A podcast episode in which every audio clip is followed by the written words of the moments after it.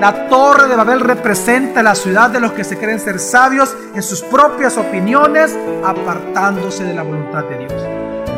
Bienvenido a Gracia y Verdad, un espacio donde aprenderemos sobre la palabra de Dios a través de las prédicas del pastor Javier Domínguez, pastor general de la iglesia Gracia sobre Gracia.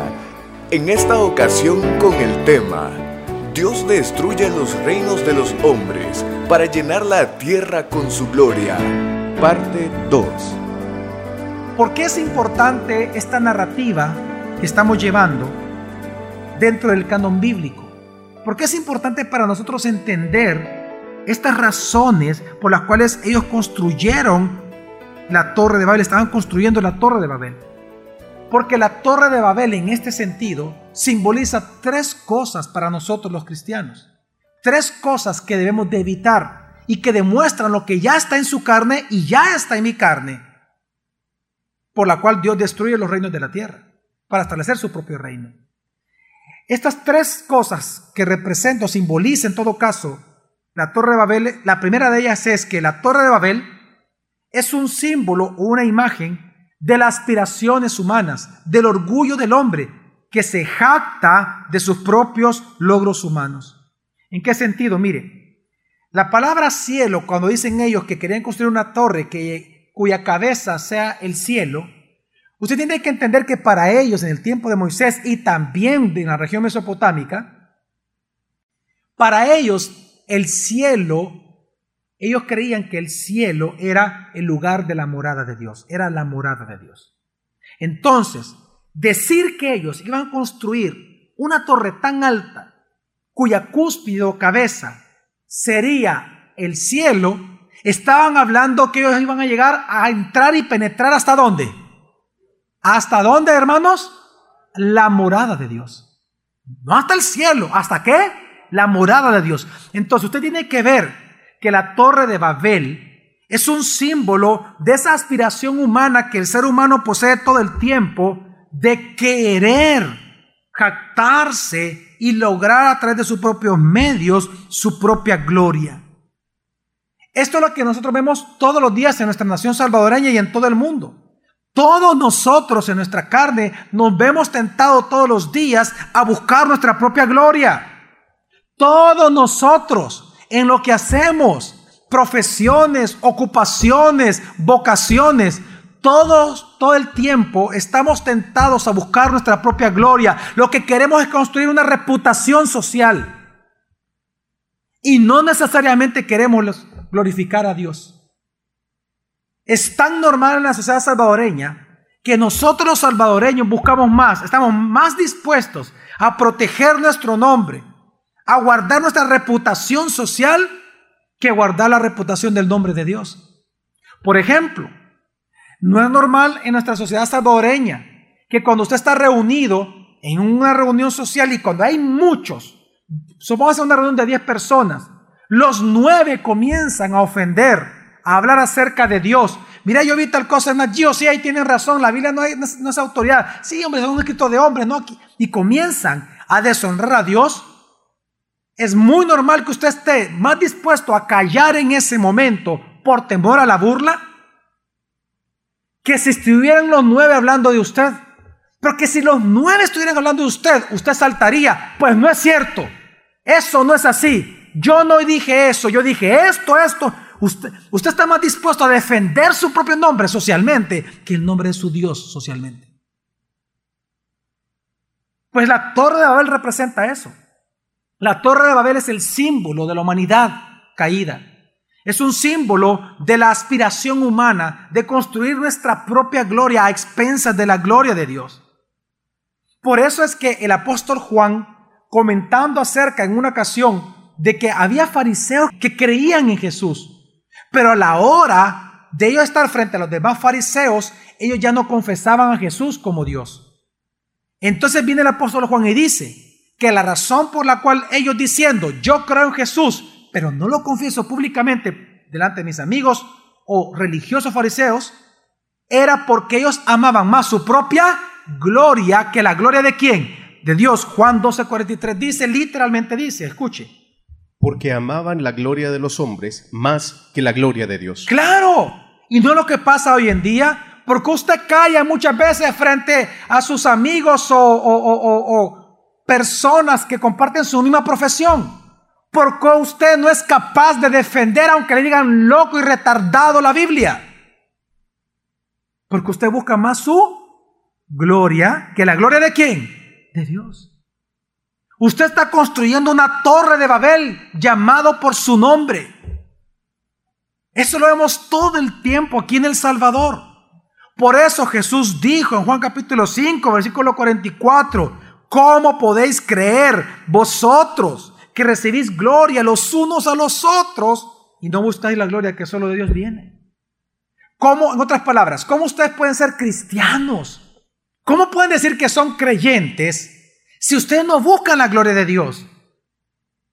Tú no defiendes la gloria de Dios en tu trabajo, tú defiendes la tuya. ¿Y cómo puedes decir que eso es ser cristiano? Lo que está diciendo Jesús. Y esto es lo que vemos en El Salvador. Que muchos cristianos o pseudo cristianos buscan tener una buena reputación social, incluso religiosa dentro de los templos cristianos, pero no defienden la gloria de Dios cuando deben de defenderla. ¿Por qué, por ejemplo, hay una tendencia mundial en la iglesia evangélica de hoy, o modernista, de no evangelizar? Porque el fin de su vida y la meta de su vida, ¿cuál es? Construir su qué? Su torre de Babel. Así estoy tranquilo. Yo confío en mis bienes. Yo confío en mi carrera. Yo tengo esto. Yo me debo dedicar a esto. Construir mi reputación. A usted no le interesa la gloria de Dios. Si a usted le interesara la gloria de Dios, usted evangelizaría durante la semana. Y evangelizar no es compartir el evangelio. Evangelizar es compartir el evangelio y luego hacerlos qué? Discípulos, traerlos a la iglesia que se discipulen. Lo que pasa es que eso requiere humildad. Por eso la Torre de Babel es un choque tremendo en contra de la arrogancia del ser humano. Mire, Jesús le llama a esa clase de personas de una manera, le llama hipócritas. ¿Por qué? Porque la hipocresía tiene por base la idolatría. Las personas que viven con hipocresía diciendo yo amo a Dios pero no trabajan para su obra, no le sirven a la obra de Dios, son hipócritas porque ellos se adoran a sí mismos. Se lo voy a explicar. Mateo 23, 5 al 7 Jesús dijo esto. Dijo así. Antes bien, hacen todas sus obras para ser vistos por los Aquí hombres. está hablando de los fariseos. ¿Para qué hacen las obras los fariseos? No es lo mismo de la torre de Babel. Hagamos esta ciudad, construyamos una torre y hagámonos un qué? Nombre. Ahora, ¿cuáles son las obras que hacían los fariseos? Sigamos leyendo. Porque ensanchan sus filacterías y alargan los flecos, y aman el primer reclinatorio en las cenas de las primeras sillas en las sinagogas, y los saludos pomposos en las ¿Y plazas, para qué hacen todo esto entonces? y que los hombres los llamen Y rabí. que los hombres los llamen qué? Maestros. Eso es hipocresía. La hipocresía tiene por base la idolatría. Cuando una persona en el reino de Dios es hipócrita durante la semana es porque se idolatra a sí mismo, que es lo que llama una torre de Babel. Es porque usted está más interesado en construir su propia gloria que usted, por ejemplo, ni siquiera evangeliza a sus propios hijos. Ni siquiera está dispuesto a compartir la palabra con su familia. Ni siquiera estudia la Biblia entre semana. ¿Por qué? Porque a usted no le interesa la gloria de Dios. A usted no le interesa llenar el Salvador con el conocimiento de la gloria de Dios. A usted lo que le interesa es adorar a Dios para que Él lo bendiga a usted y su nombre sea grande en el Salvador, el suyo. Solo, basta con, solo bastaría con escuchar sus oraciones probablemente para saber dónde está su corazón. Señor, bendíceme. Señor, ayúdame. Señor, pero usted qué está haciendo para la obra? Es lo que nosotros vemos en la historia de Job. Cuando Job está sufriendo, Dios nunca a Job le mostró el propósito de su prueba. Job murió en la ignorancia de por qué sufrió tanto. Dios nunca le respondió. Y Job desistió de preguntarle a Dios y de pedirle bendición a Dios. Desistió. ¿Por qué? Porque en Job vemos algo. Que más que preguntarle a Dios, ¿por qué estoy sufriendo? ¿Para qué estoy sufriendo? ¿Sabe qué fue lo que Job al final le sirvió? ¿Qué tengo que hacer, Dios, mientras estoy sufriendo? Mejor decímelo entonces. ¿Ya? Job murió sin saber, Dios nunca le dijo la plática que Dios tuvo con Satanás en los cielos. Nosotros los lectores tenemos el privilegio de saberlo. Pero Job sufrió y murió sin saber por qué sufrió. Porque Dios no está obligado a decirte a ti lo que Él hace con tu vida. Es tu obligación que independientemente de lo que esté pasando con tu vida, glorifiques a tu Dios que está en los cielos. Que tú hagas la obra de Dios. Entonces, esta hipocresía es propia de aquellos que se idolatran a sí mismos. Lo segundo que simboliza la torre de Babel, por eso es importante esto, es que la torre de Babel también simboliza la ingenuidad y la invención humana, la arrogancia en el hombre. Porque fíjese bien, ellos solitos no solamente determinaron lo que ellos necesitaban, sino que ellos mismos crearon los medios para lograr satisfacer estas necesidades. Dios les dijo, vayan. Ellos dijeron, no, no lo necesitamos. No se queden aquí. No, nosotros necesitamos quedarnos aquí. ¿No es esta misma tentación que usted y yo enfrentamos todo el tiempo? La torre de Babel representa la ciudad de los que se creen ser sabios en sus propias opiniones, apartándose de la voluntad de Dios. ¿No es lo que dice Proverbios 3.5? No te apoyes en tu propia inteligencia. No seas sabio en tu propia opinión. Mejor teme al Señor y apártate de qué? Del mal. Aquel, aquel proverbista le está llamando mal. Mal es que te apoye en tu inteligencia, mal es que seas sabio en tu propia opinión. La torre de Babel representa eso. La torre de Babel representa el esfuerzo humano por creerse sabio. Yo sé lo que tengo que hacer.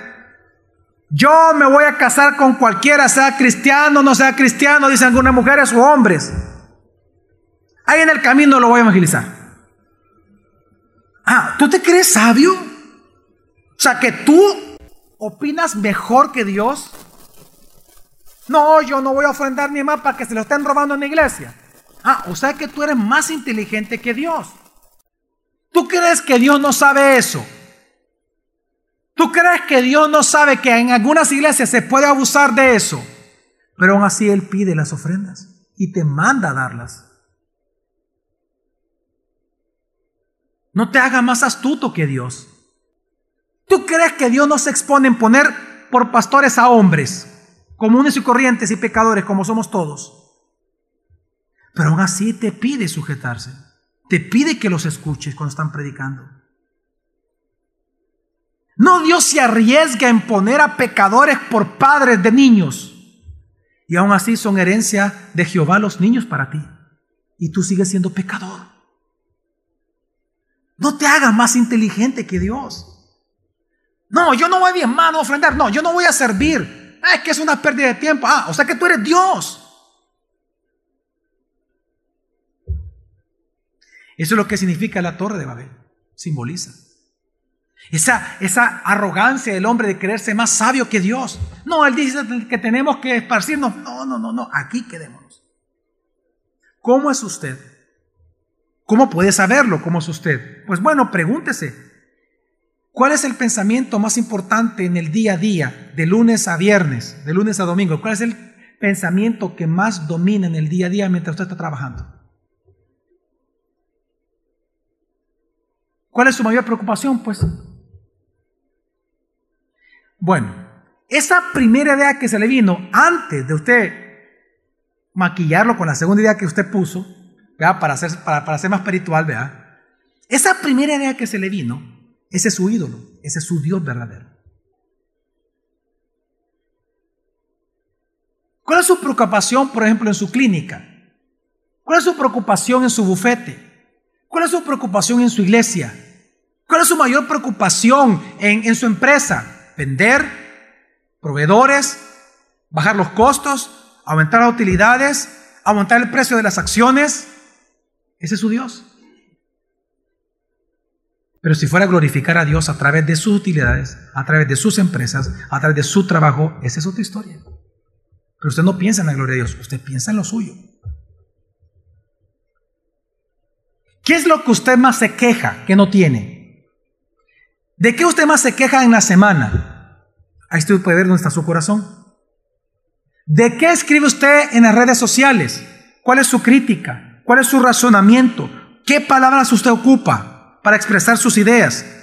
¿Cuál es su motivación? ¿Con qué intención usted lo hace?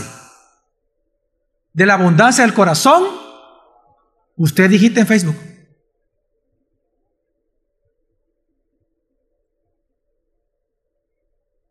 Y en tercer lugar, ¿qué simboliza la Torre de Babel? Simboliza el gran sueño de la humanidad. ¿Cuál sueño? El intento de los hombres de ser prósperos, de ser felices a través de la invención del lenguaje, de la planificación estratégica, de levantar corporaciones, del emprendedurismo, de los negocios, la creatividad, los salarios, la cultura o la tecnología.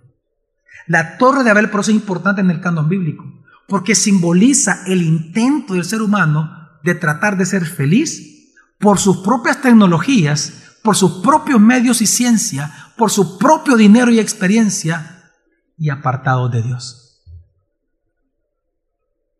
¿No es también esa nuestra tentación diaria? Buscar por nuestros medios propios ser felices, prósperos y sanos en El Salvador. Hoy en día los que controlan el mundo, por ejemplo, hablan de que la manera de solucionar los problemas del mundo es crear un nuevo orden social, un nuevo orden mundial.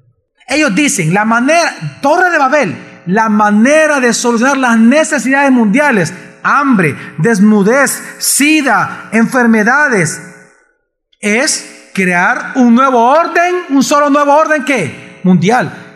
¿Y a qué se refieren ellos? Digan conmigo, ¿Cuántas lenguas? ¿Cuántas lenguas dicen ellos que debe de haber en este nuevo orden mundial? Una. ¿Cuántas monedas? ¿Cuántas economías?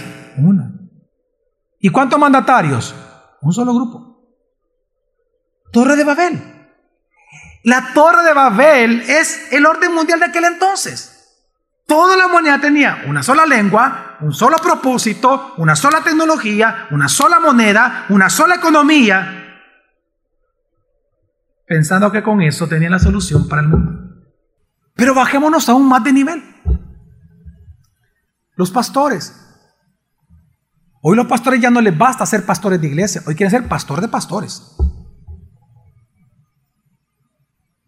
Ya no les basta ser pastores, hoy quieren que se les llame apóstoles, obispos, patriarcas. O ya no les basta tener una iglesia, o quieren llenar Latinoamérica con su nombre. Pastores de Latinoamérica. Pastores de la nueva reforma. Torres de Babel. Hagámonos un nombre nosotros. Pero bajemos más de nivel. El ciudadano ¿No usted se ve tentado todos los días de buscar su propia satisfacción o identidad en la tecnología, creatividad, movimientos sociales o políticos? ¿Cuántos están poniendo su esperanza en los políticos o en la política para que cambie las circunstancias del Salvador? Para que sean suplidas las necesidades actuales de los salvadoreños. Torres de Babel,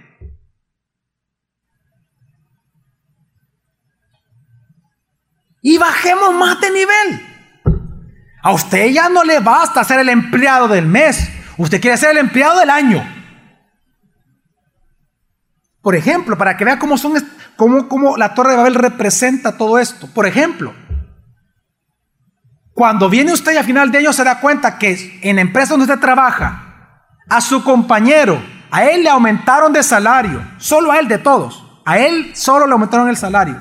A él o, lo ascendieron solamente a él. O solo a él lo premiaron públicamente, le aplaudieron y le trajeron un bono. Y a usted no, ni a los demás. ¿Usted se alegra con él o siente celo y envidia? Celo y envidia. Pero no vaya a ser que sea usted el premiado, que sea usted el ascendido, que sea usted el que le aumentaron el salario, que usted va a querer que todos se gocen con usted. Pero usted no es capaz de gozarse con el bien del otro. Torres de Babel. La torre de Babel representa en la Biblia ese sueño del hombre de ser el máximo en todo, el ser el más admirado, todos vean para acá, somos lo mejor, tenemos lo mejor, yo soy el mejor. La pregunta es, ¿qué hace Dios? ¿Qué hizo Dios? ¿Qué hace Dios con las aspiraciones humanas? ¿Qué hace Dios con el sueño del hombre de construir su propio nombre, de hacer su propia historia apartado de Dios, simbolizado en la torre de Babel? Pues Él convierte esos sueños en pesadillas para esos mismos hombres, emitiendo juicio sobre ellos. ¿Por qué? Porque resulta que Dios es un Dios celoso y Él no comparte su gloria con nadie. El día de mañana continuaremos aprendiendo más sobre este tema.